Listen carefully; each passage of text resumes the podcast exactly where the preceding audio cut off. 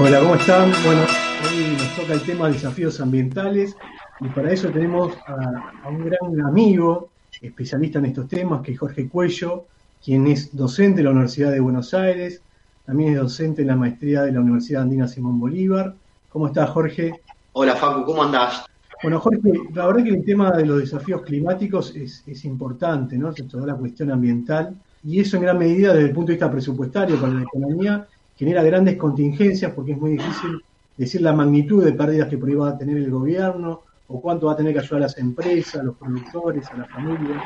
Y la verdad que creo que ahora es más es este, uno de los temas centrales desde el punto de vista presupuestario. ¿no? Pero, ¿cómo estamos en materia normativa en, este, en ese sentido? ¿Cómo acompaña la Argentina? ¿Está más o menos en lo que es el mundo o está muy atrasado en ese tema? Bueno, la, Argentina a partir del año 1994 incorporó en la Constitución Nacional un artículo central, que es el artículo 41 de la Constitución Nacional, donde se consagra el derecho de todas las personas a gozar de un ambiente sano y equilibrado, y apto para el desarrollo humano, y al mismo tiempo de, establecer un derecho para todos los habitantes, también establece la obligación de todas las personas, no solamente las autoridades, sino de todos los habitantes, de preservar este medio ambiente para las actuales y futuras generaciones. Eh, con lo cual, la Argentina en ese sentido está a, la par de otros estados nacionales del primer mundo, donde tienen en sus textos constitucionales protecciones en materia ambiental. Lo mismo en materia de, normativa ambiental, donde eh, la nación debe dictar normas de presupuestos mínimos, es decir, normas que establezcan estándares mínimos de protección ambiental sobre diferentes temas como la cuestión de los bosques, la cuestión de las aguas, la cuestión de la preservación de los glaciares, las actividades eh, industriales, la gestión de los residuos domiciliarios, en fin, un montón de cuestiones que están legisladas a nivel nacional por leyes del Congreso Nacional y las propias eh, legislaturas provinciales tienen normas complementarias a estas normas nacionales que rigen en el territorio provincial. Lo mismo pueden hacer los municipios. Los municipios también tienen potestades para legislar en materia ambiental y un caso concreto reciente es el de la Ciudad de Buenos Aires con el tema de los espacios verdes, ¿no? que es una de las políticas públicas que cualquier municipio debe tratar de promover. En ese sentido, asistimos eh, en estos tiempos al debate que se dio en la legislatura de la Ciudad de Buenos Aires, por ejemplo, con relación a los parques que están en Costanera Norte y que el gobierno eh, de Rodríguez Larreta quería destinar para eh, la creación y construcción de negocios inmobiliarios, no solamente que hubo una gran participación ciudadana en las audiencias públicas oponiéndose, si bien se aprobó esto en la legislatura, luego la justicia paró este emprendimiento que tenía como objetivo ir a contramano de lo que la ciudadanía estaba manifestando en las audiencias públicas. En el caso del conurbano, por ejemplo, no hay prácticamente espacios públicos, son muy pocos, y lo que tiene espacio verde, porque está la plaza, pero la plaza de cemento, la verdad que también está muy por debajo de lo que dice la Organización Mundial de la Salud. Es un tema preocupante, digamos, ¿no? En ese sentido. Ahora te hago una consulta si alguien está armando un proyecto eh, o quiere llevar un proyecto en su municipio, ¿puede acercarse al Consejo Deliberante, al Intendente? ¿Cómo, cómo debería canalizar esa intencionalidad? Sí, eh, en realidad hay un montón de organizaciones ambientales en todo el país que son las que de alguna manera nuclean la voluntad de la ciudadanía y la que llevan adelante las iniciativas en distintos lugares donde se, para fomentar políticas de protección del medio ambiente. Eh, en ese sentido, cualquier ciudadano está en condiciones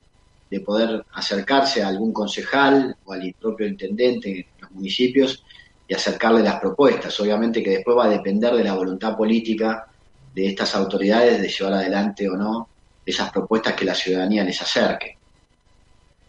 Jorge, y en ese sentido, eh, la educación tiene un rol fundamental en las cuestiones ambientales. Sí, la educación es fundamental porque, bueno, sin una ciudadanía que no esté, que, esté consciente de cuáles son los problemas ambientales, cuáles son las causas de los distintos problemas ambientales y las soluciones que se pueden abordar para poder eh, enfrentar los desafíos que en materia ambiental tenemos, es imposible. Entonces la educación juega un rol central. Eh, en ese sentido, la Argentina está avanzando se aprobó una ley, la ley Yolanda, que está dirigida a capacitar a los funcionarios públicos de todos los niveles y de todos los poderes del Estado, poder ejecutivo, legislativo y judicial, y al mismo tiempo se está aprobando ya con media sanción en la Cámara de Diputados una ley de educación ambiental nacional para promover y fomentar la educación ambiental en todos los sistemas de enseñanza, desde la primaria, la secundaria y también a nivel terciario y universitario. ¿Nos podrías explicar por qué te interesa tanto ese tema? Bueno, las cuencas hídricas son fundamentales porque de ellas depende un montón de acciones y de necesidades humanas, básicamente. Entre ellas, el agua de los ríos es fundamental, primero para la conservación de las especies ictícolas y toda la biodiversidad que los ecosistemas acuáticos albergan, no solamente eh, de los peces, sino también de las plantas acuáticas y todas las especies que están asociadas a los ecosistemas acuáticos. Sino que al mismo tiempo las cuencas hídricas son fundamentales para el desarrollo de actividades productivas. Del agua depende en gran parte la posibilidad de desarrollar la agricultura, de desarrollar la ganadería y al mismo tiempo las actividades industriales que utilizan el agua como insumo en las materias, como insumo y materia prima en muchos procesos productivos. Con lo cual, conservar y preservar esas fuentes de agua dulce, que son aguas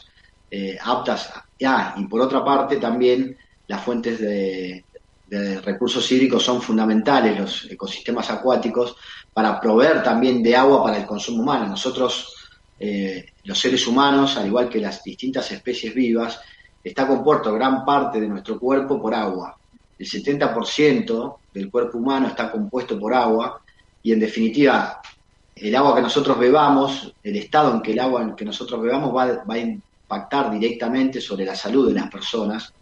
Entonces, en la medida que nosotros contaminemos los recursos hídricos de las cuencas hídricas, vamos a estar afectando no solamente las posibilidades de desarrollar actividades como la agricultura, la ganadería o las actividades industriales, sino también la propia salud de las personas que dependen de este recurso para el abastecimiento y el consumo diario que se necesita para poder eh, vivir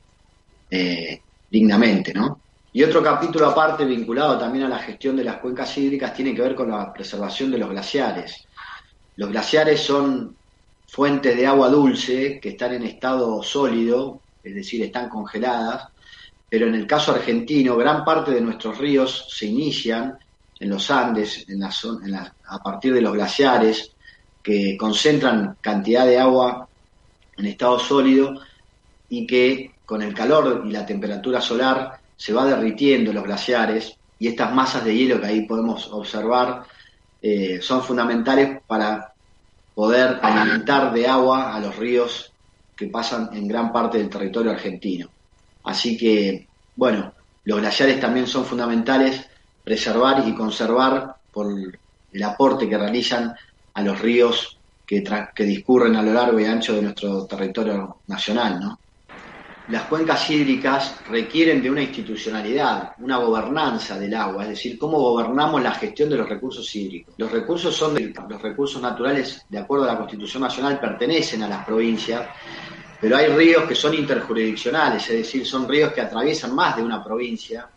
el caso de Mendoza y La Pampa, por ejemplo, que comparten la cuenca del río Atuel, y Mendoza, al estar aguas arriba, hace uso de esas aguas e impide que le llegue la, cantidad y calidad suficiente agua a la provincia de La Pampa, que está por debajo de la provincia de Mendoza.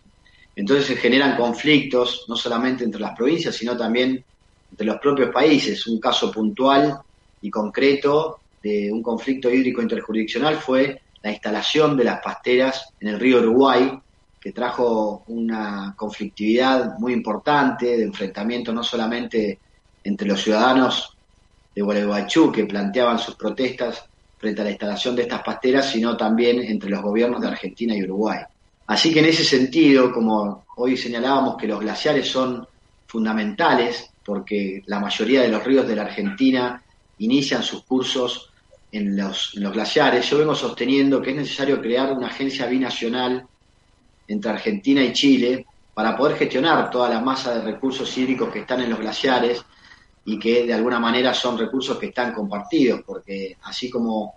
eh, esas masas de glaciares alimentan nuestros ríos, también sucede lo mismo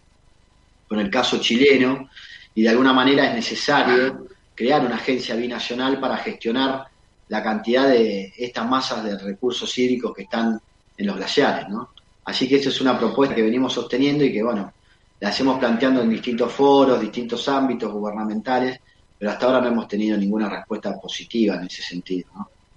Bueno, Jorge, muchas gracias y bueno, esperamos contar con vos para las próximas entrevistas. Bueno, Facundo, la verdad que te agradezco a vos por esta entrevista.